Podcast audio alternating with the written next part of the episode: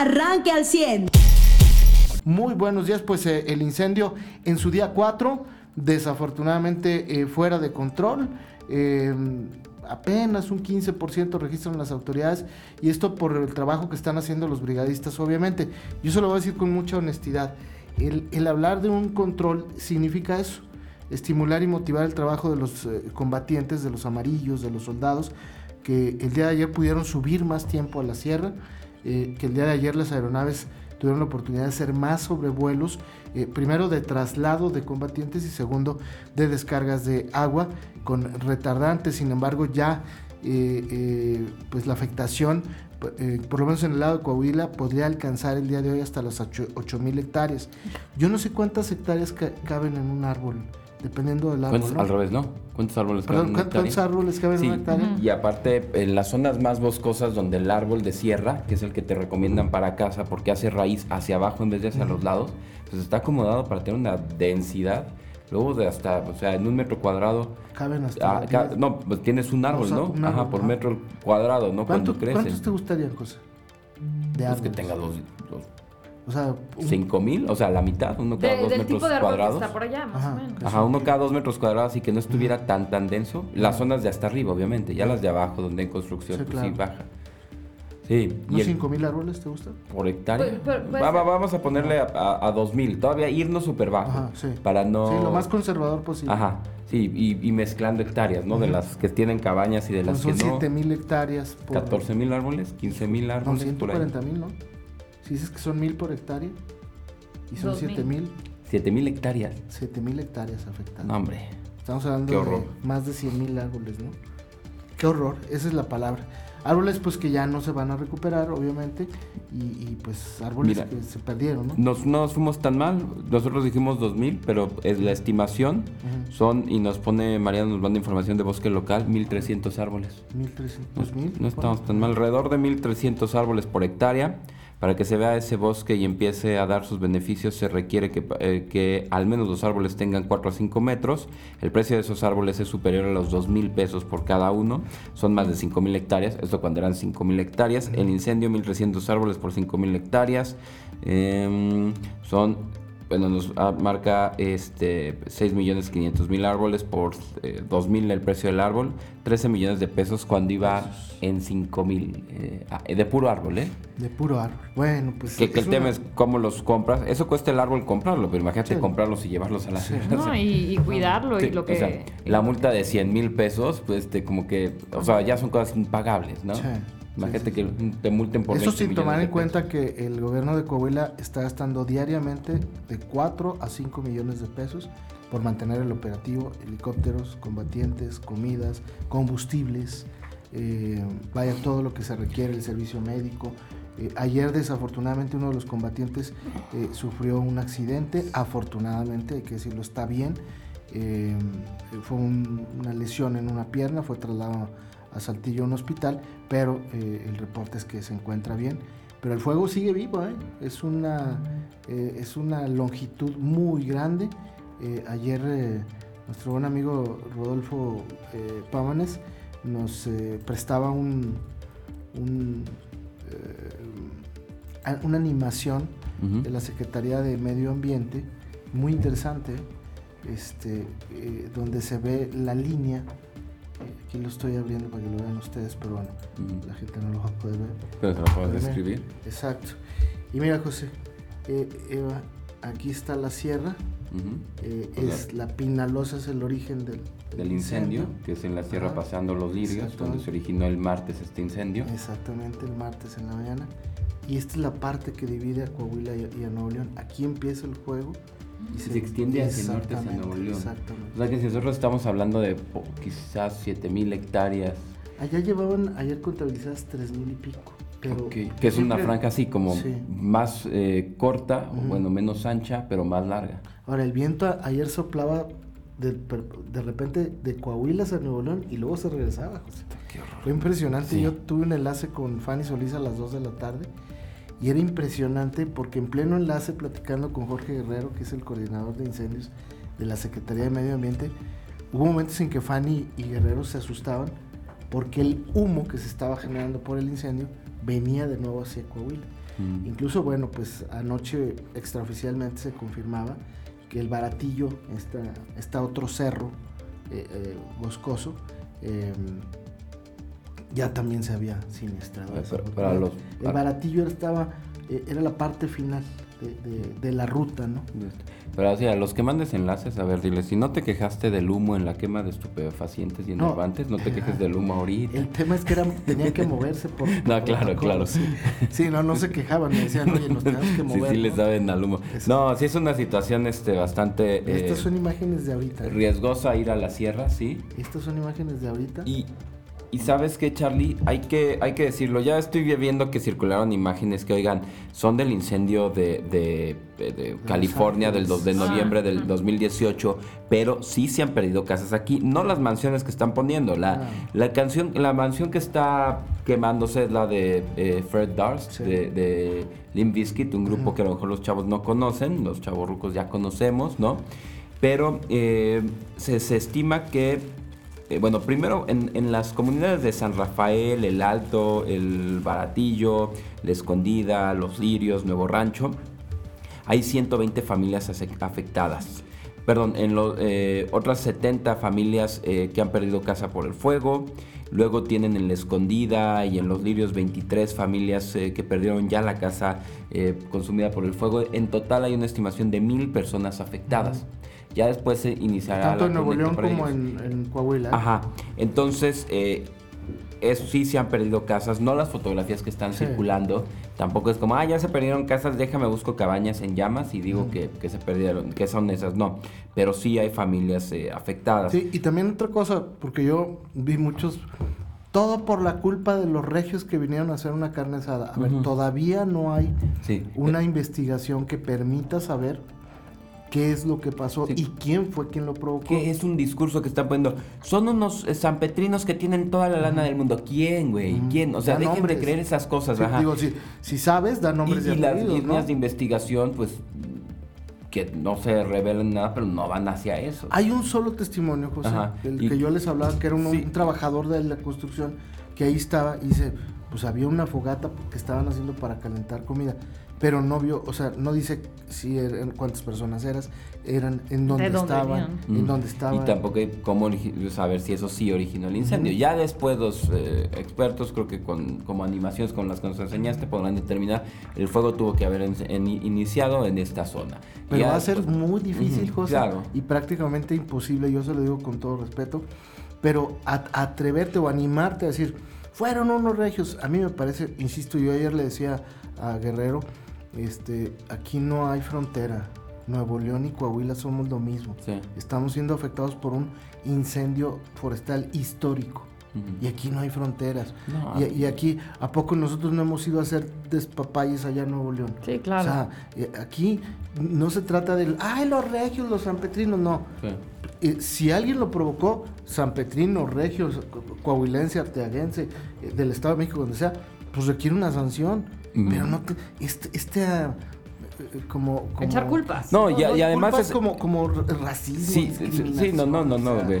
Caray, me, me parece tan lamentable. Y, y el tema es que quien está trabajando lo ha hecho Sí, coordinado. como o sea, si hubiera sido muy de- diferente si Ajá. hubiera sido una persona de Ramos. ¿sabes? Sí, no, a ver, a ver, todos los que trabajan en colectivos de Cuidemos la Sierra, Bosque Local, todas esas cosas, ellos no tienen esas broncas de si es de Nuevo León, si es de Coahuila, de si es de dónde. Ajá, esos otros amigos de la Sierra, los chavos que están ahí, los de Unidad, los de Resurge Arteaga. A todos los que están ayudando y a los combatientes, te juro que no, no les importa dónde es. A los brigadistas eh, les da igual si los aterrizan para combatir en Nuevo León o en Coahuila.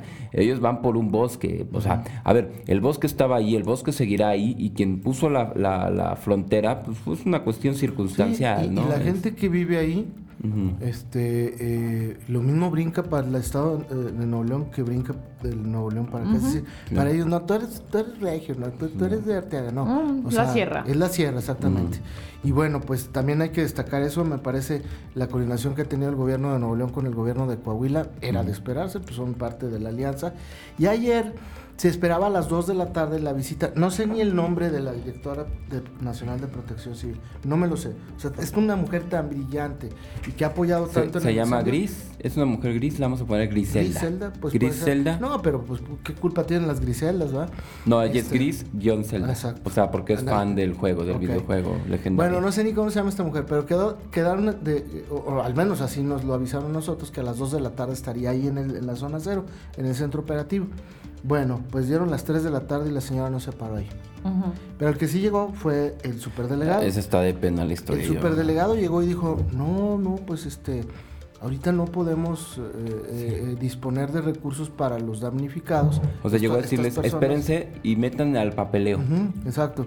Y luego, Ah. Burocracia para ver si los ayudamos. la verdad es que, que Reyes lo mandaron de avanzada Para que les hablara y, y le dijeran, porque estaban todos los medios, ¿eh? Medios locales, Sí, pero- estatales, eh, de Nuevo León y nacional, O sea, porque ¿a ya, qué ya vas hay con las medios manos nacionales. vacías? Aunque sea un donativo de, de Sí, agua, agua. víveres, Ajá, comida, exacto. lo que sea que consiguieras. O sea, O ve y echa una mentira. sí. y vamos a conseguir unas becas para los combatientes de los ejidos. Claro, pero a ver, es tan difícil, o sea, de verdad. Y Reyes no es nuevo en la política, o sea, no es de estos como el diputadillo improvisado, como, ¿no? Los aspirantes que declinaron, no es un improvisado. Ya le sabe, fue dirigente del, del PAN, aunque ahorita esté en Morena.